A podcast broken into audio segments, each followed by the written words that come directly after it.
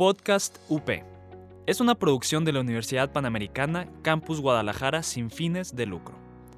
Los comentarios expresados en este programa son responsabilidad de sus conductores. Podcast UP. Estás escuchando Podcast UP. Encuéntranos en Facebook como Multimedia UP. Bienvenidos al Rincón de los Juegos. Comenzamos. Hola y bienvenidos a un nuevo episodio de El Rincón del Juego. Mi nombre es Iván. Y yo soy Cham. ¿Cómo y hoy... estás? Ah, muy bien, Cham. Gracias por preguntar. ¿Y tú? Estoy muy bien, estoy muy contento de, de grabar este, ¿cómo se dice? Último episodio. Entonces, eh, Sí, se podría, sale. se podría decir que esta es una ocasión muy rara. ¿Por qué? Pues ¿Sol- porque ¿Solamente porque es el último? Pues porque es el último y vamos a hablar sobre una compañía que hace videojuegos, eh, podríamos decir, únicos. Son una compañía muy única, Rara. Pun intended. muy rara, guiño guiño, que se llama Rare Games. No sé si has escuchado de ella, Champ. No sé si tu infancia ha constatado de puros juegos de Rare. Claro que, no, de hecho, no es propiamente así como que toda mi infancia, pues no, pero este sí, sí he tenido este, varios este, juegos de Rare eh, con los que crecí. Así que sí, creo que todos, creo que, creo que bastantes personas crecieron con Rare. Digo, Eh, Su dime. mascota principal, bueno, su ex mascota es Donkey Kong. Y creo que na- no, hay, no hay persona que no conozca a Donkey Kong. Hasta, hasta mi abuelo, hasta mi papá, hasta el tío conocen a Donkey Kong. Yes, o sea, sí. em, lo, lo que, lo que se lo que se más bien se me hace súper interesante de Rare es que ah, todo el mundo lo conoce, eh, o sea, ubica el nombre, sabe de, de qué juegos han hecho, pero no muchas personas realmente saben ni quiénes son, ni de dónde salieron, ni nada por el estilo.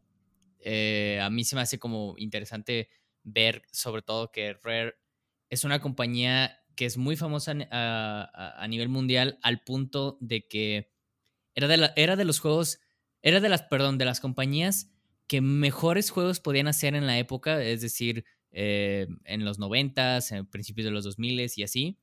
Eh, y no era una compañía japonesa. Eh, no era, o sea, e- era de los, era de los principales contribuidores de Nintendo en consola, en juegos, en todo, y no era japonesa. Entonces era como, wow, así, era, era, era, era, por eso era tan, tan, pu- puedo decir la palabra como, eh, tan diferente a lo que en esas precisas compañías e- existían, pues. O sea, porque, sobre todo hablan- hablando ahorita de Donkey Kong que, que estabas mencionando ahorita, Donkey Kong era, eh, se hizo de los juegos más vendidos del Super Nintendo y fue, eh, en parte fue porque pues, se veía de una manera muy diferente a las demás. Era, era el primer juego de Super Nintendo que ya eh, lanzaban con gráficos en 3D pre-renderizados, pero pues ya eran 3D. eh, y eso no existía en la época, no existía nada, en, nada de eso en, en el Super Nintendo. Y hasta el soundtrack era diferente y el gameplay era diferente. O sea, todo, todo era diferente. O sea, y siento que eso fue como lo que se le hizo a mucha gente como raro, otra vez pun intended, este, de, de lo que era como este tipo de, de juegos y con esta compañía. No sé si me estoy explicando. Es, o sea, Ra- Rare es una compañía que se dedica mucho a hacer juegos plataforma. Creo que es como la, su, su estandarte. ¿O tú qué opinas? Yo opino que Rare es esa compañía que no debió haber existido, o sea, por las circunstancias de cómo se desarrolló la compañía y de desde dónde empezó, no debía haber existido tanto tiempo, pero logró sobrevivir por décadas esa empresa.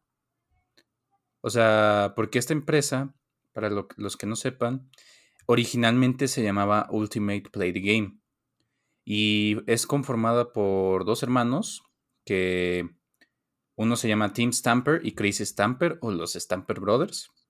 Y ellos desarrollaban juegos no primero para Nintendo, sino desarrollaban para computadoras, porque el mercado de Inglaterra, el, mercado europeo en general, no les importaba las consolas. De hecho, era un mercado que estaba abarcado por PCs. O sea, las PCs eran dominantes en ese tiempo.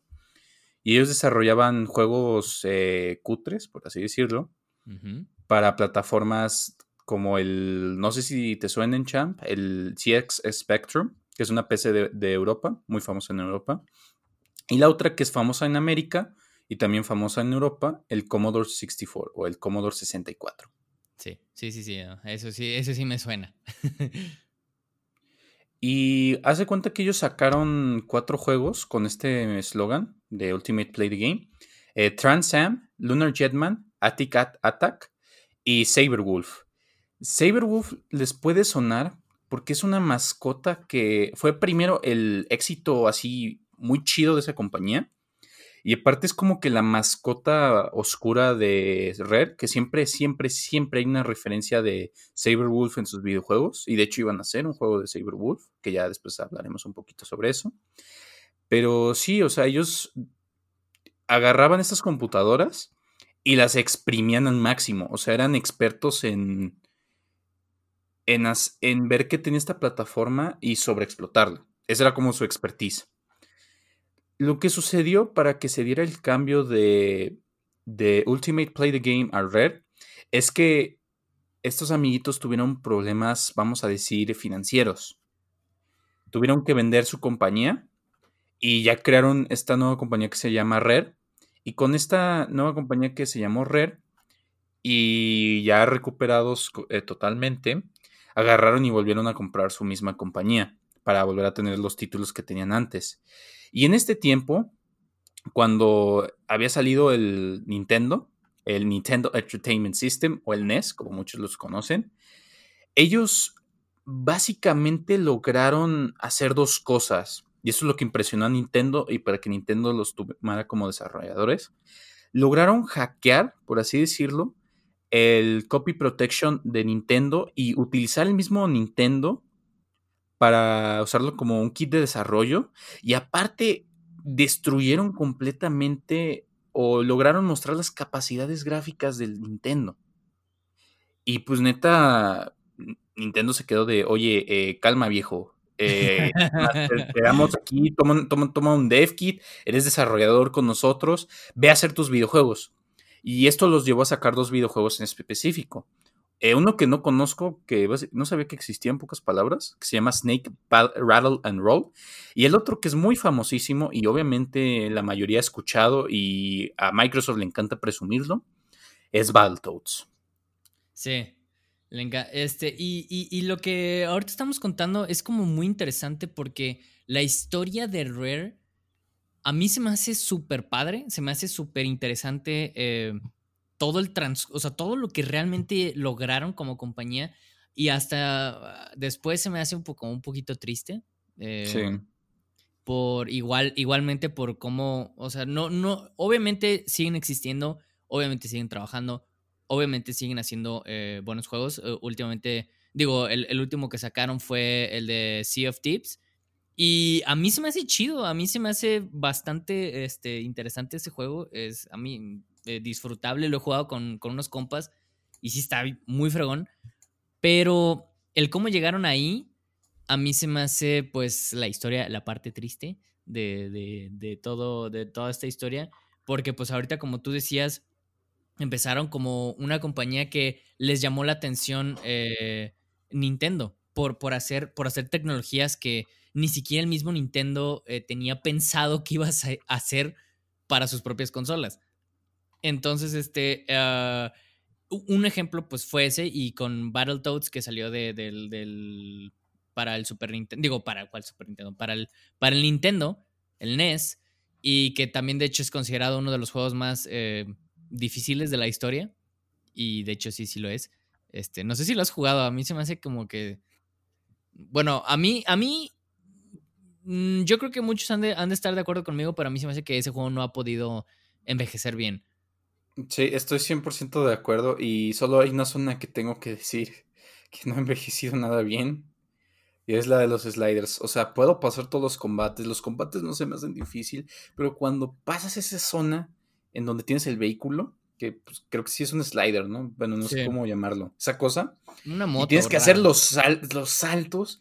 Y a veces sí da los saltos y a veces no. Y a ver, a ver tu suerte, amiguito. Y, aparecen los pedazos cuando, cuando quiere bien rápido. Neta, no solo es muy frustrante, pero es muy, muy aburrido, en mi opinión. Sí, no. Eh, y, te entiendo. Este, a mí se me hace eso. Y bueno, también entiendo que Rare estaba como experimentando igual esa onda. Que es algo muy interesante que de hecho quisiera ahorita justamente mencionar de Rare. Eh, que qué bueno que llegamos a esto. Rare es una compañía eh, que hace como reinterpretaciones de juegos ya existentes. O sea, es decir, Rare sí es innovador con la parte de tecnología y a la hora de poder eh, mostrar sus propios juegos. Pero las propias ideas de, que ellos sacan no son realmente que digas, como si lo wow, o sea, inventaron un nuevo tipo de gameplay, eh, crearon un nuevo género, crearon, o sea, no.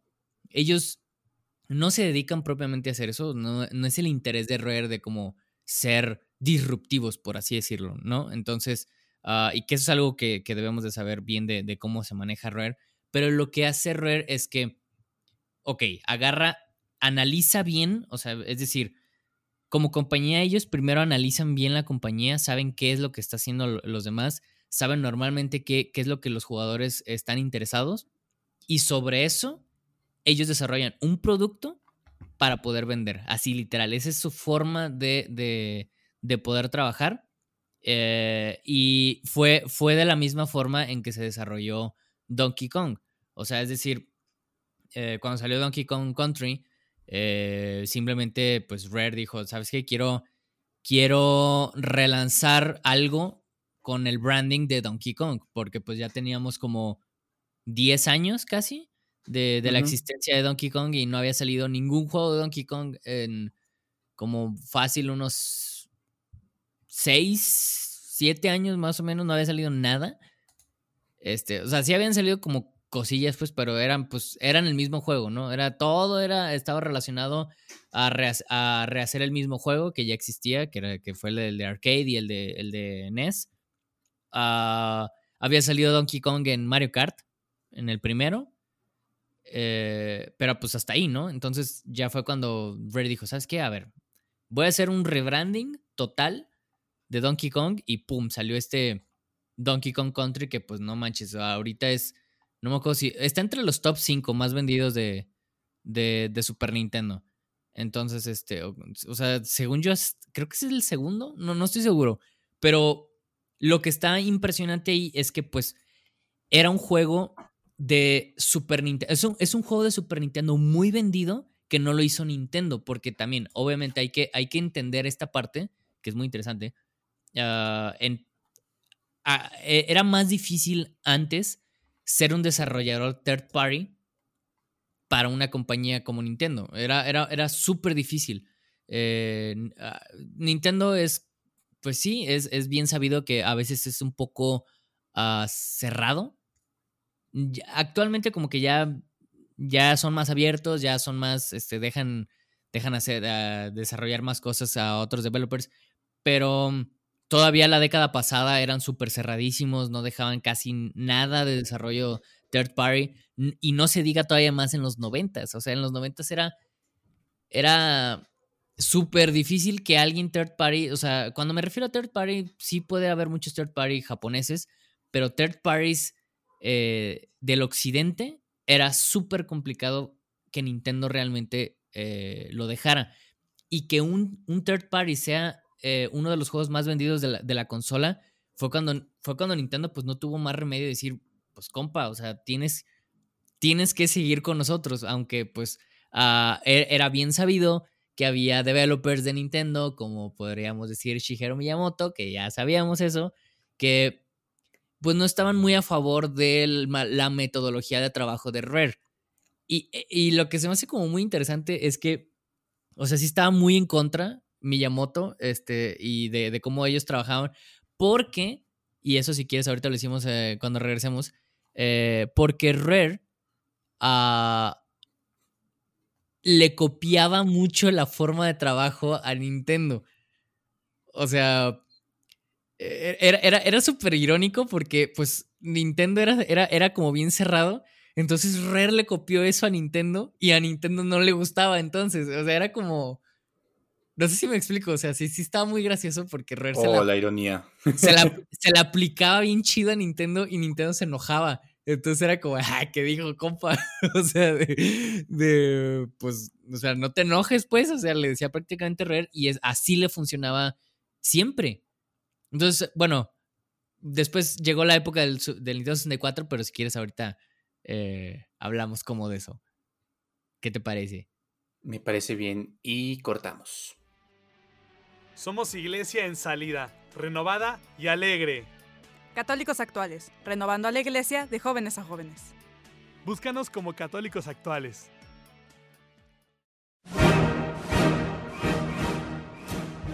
Conoce los estrenos de la semana. Te platicamos sobre personajes icónicos.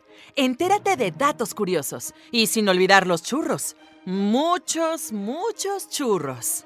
El Set, un programa de cine y, y nada más. Y ahora sí, volvemos con el rincón del juego. Y ahora vamos a hablar de una de mis épocas más favoritas. Con, voy a decir, estos desarrolladores, los sigo en Twitter, los respeto. Eh, son personas que pues, quisiera llegar a ser, ¿verdad? Y es la época del Nintendo 64. Específicamente hay tres juegos que a mí me interesaría hablar, que son el de GoldenEye, el de Banjo Kazooie, porque pues Banjo Kazooie, ¿verdad? Banjo Kazooie. y también Kronker o Conker. Kronker. Kronker. es que conozco un vato alemán que le dice el Kronker. Kronker. Eh, no, ese, ese, es de la película de, Disney. Sí. Pero no, este. Uh, sí, sobre todo esa época de Conker em, y de Banjo Kazooie y todo eso, yo creo que fue la, la mejor época en definitiva de Rare. O sea, de por sí ya habían hecho. Ya habían hecho unos juegazos para, para, para el Super Nintendo. Eh, que hicieron pues toda la. Hicieron toda la trilogía de Donkey Kong Country. Al punto en el que. O sea, imagínate esto. Eh, hicieron Donkey Kong Country 3. El, el, de Diddy Kong y el bebé este feo. Ya, ya, o sea, ya estando desarrollando el juego. Ya, ya estaban desarrollando Banjo Kazooie en ese entonces. O sea, ya lo estaban haciendo para, para Nintendo 64. Ya había muchísimos developers. Estamos hablando de que este es 1995 eh, más o menos, por, ahí. Eh, o sea, ya, se sabía que iba a salir en Nintendo 64. Ya, ya, ya los developers ya estaban haciendo juegos para Nintendo 64, que era pues todo eso del 3D, shalala, shalala, toda esa onda. Eh, pero todavía en ese entonces Rare dijo, ¿sabes qué? Voy a sacar mi último juego del Super Nintendo y aún así, siendo el último juego del Super Nintendo, sacan Donkey Kong Country 3 cuando ya el Nintendo 64 ya existía. O sea, ya estaba en el mercado, ya estaba, ya estaba Mario 64, ya estaba todo. O sea, ya estamos hablando que esto es el 96 y todavía sacan el juego para Super Nintendo y sigue siendo los juegos más vendidos a la fecha del Super Nintendo. ¿Qué dices? Wow, ok. O sea, Rare, la verdad, siempre tuvo buenos éxitos este, desde, el, desde el Super Nintendo. Y pues, ah, sobre todo la época de, de Banjo Kazooie es cuando, cuando de repente nos damos cuenta de que Rare volvió a aplicar. ¿Cómo, cómo, cómo, cómo habías dicho tú? Que, o sea, que hackeó, hackeó Nintendo. O sea, hackeó el Nintendo. Lo volvió a hacer con, con Banjo Kazooie. No sé si sabías esa historia o, no sabe, o no sé más o menos cómo sabes de cómo se hizo el juego de Banjo Kazooie. El reutilizamiento de millones y millones de assets en ese sí, o sea, o sea, ve la comparación gráficamente hablando de, o sea, pon, pon Mario 64 que es un es un hito e, e, excepcional de, de, desarrollo, la verdad, Mario 64, por eso a la fecha la gente sigue regresando a Mario 64 y está muy bien hecho. O sea, a pesar de ser el primer juego de Mario en 3D, es tiene mucho mejores controles que muchos juegos en la actualidad. Es, es, es suena broma, pero es cierto. O sea, eh, lo que pudieron resolver de, de hacer controles bien hechos en 3D cuando la gente ni siquiera sabía realmente cómo se jugaban las cosas en 3D y que Nintendo lo haya sabido hacer bien, o sea, es, es algo es algo súper impresionante, pues. Pero cuando ya lo comparas gráficamente con, con Banjo Kazooie, que tiene dos años de diferencia, Banjo Kazooie le saca por ventaja así muchísimo a Mario 64. Pero Machine le saca ventaja. No solo eso, champ. No solo eso. Acuérdate que se estaban haciendo tres proyectos al mismo tiempo. Bueno, eh, juntitos. Que era Banjo Kazooie, Conker que ya no se llamaba Bad Fur Days, tenía otro nombre, era parecido a Banjo Kazooie y GoldenEye. Y ninguno de esos tres equipos compartía su tecnología. O sea, todos hacían su tecnología de, eh, por, sus, por su propia área y aparte estaban compitiendo entre ellos. Sí, o sea, está, bien chido eso. Banjo Kazooie salió y los de Conker se quedaron de, oye, em, como que Conker la versión original, que es, eh, creo que Other Day, algo así. O, no, 12 Tales, Conquer 12 Tales se llamaba originalmente. Eh, era básicamente un plataformero igualito, copia, copia y pega Banjo Kazooie. Y cuando vieron esto, dijeron, no, pues no podemos sacar Conquer. Es igualito a Banjo Kazooie. Y pues como estaban compitiendo, era como que no, no podemos hacer esto. Entonces, lo que sucedió con Conquer es que ellos tomaron otra ruta, que decidieron hacer básicamente el juego para un plataformero para adultos, así lo ponemos. Ya, sí, que fue ya lo que salió de que sabemos de, de, de Conker. Que aparte, es, eh, aquí es cuando ya viene como la parte media sad este, de Rare, creo, creo, creo yo. Este, bueno, eh, poquito antes, antes de empezar a hablar de esa, de esa parte como sad de, de, Rare, o sea, quiero como aclarar por qué Banjo Kazooie era como, güey, güey, no puedo creer que hicieron, o sea, que, estaban con, esa tecnología. O sea, tomando aparte, súper aparte de que, de, de que el mismo, o sea, la misma compañía habían popularizado los first person shooters con GoldenEye. O sea, toda esa onda que dices, ¿cómo, cómo es que entre ellos mismos estaban compitiéndose? Sí, estaban entre, o sea, lo, ellos, ellos están desarrollando cosas que ni siquiera sabían realmente en la compañía que se estaban haciendo, al punto de poder llegar a hacer un juego tan, tan, ¿cómo se dice? Eh, tiene una influencia muy pesada al día de hoy, como ya ahorita dijimos GoldenEye. Eh, y el cómo llegaron a pensar y poder desarrollar eh, herramientas que eran, ¿cómo se dice?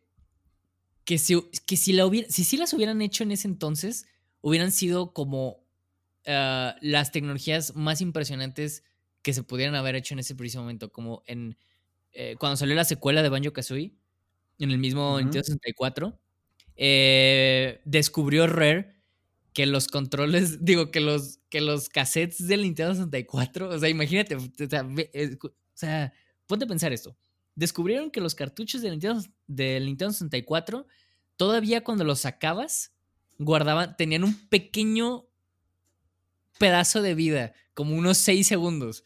O sea, aguantaban 6 segundos cuando los, los, sacabas, al punto de que todavía tenían, eh, todavía tenían energía los cartuchos. Entonces, lo que ellos decían, lo que querían desarrollar en ese entonces, no, o sea, no lo hicieron, pero lo querían hacer, era que, que tú cuando pusieras el juego de Banjo Kazooie 2, eh, te decía que, podías pasar los datos del 1 al 2 de un cartucho a otro con el mismo Nintendo 64 que estabas ahí conectado. Entonces, estaba súper impresionante que era cuando tú tenías prendido el 1, lo quitabas rápido y ponías el 2 y se supone que todos los datos del 1 los ibas a pasar al 2. Hola.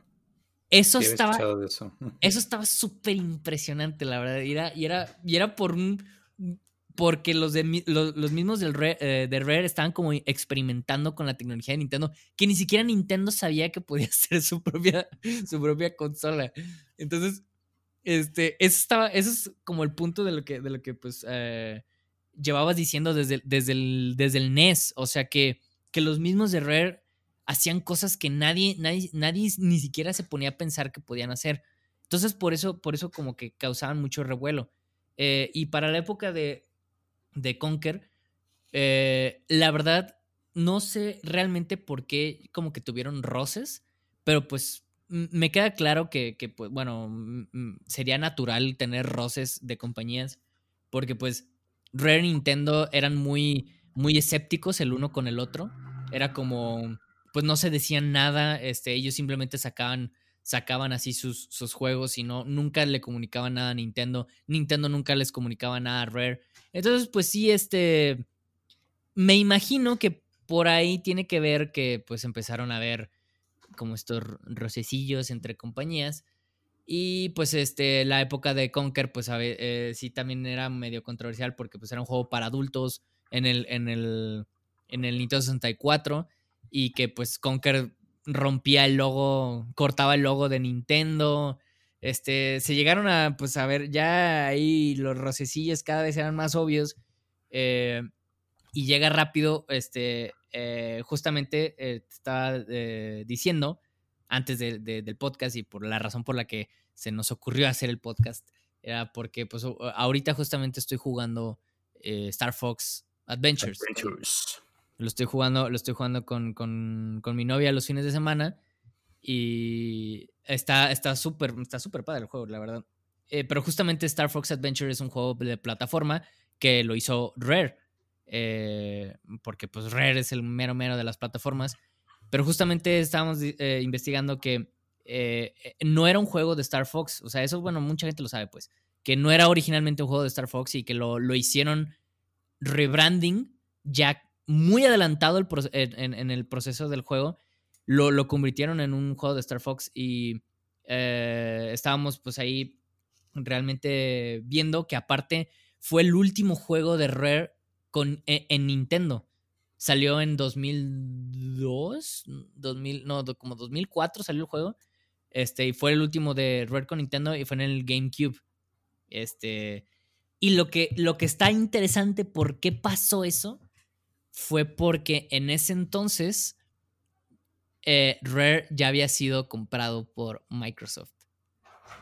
Entonces era el, o sea, o sea, mientras Rare estaba desarrollando un juego para Nintendo, ya los había comprado Microsoft.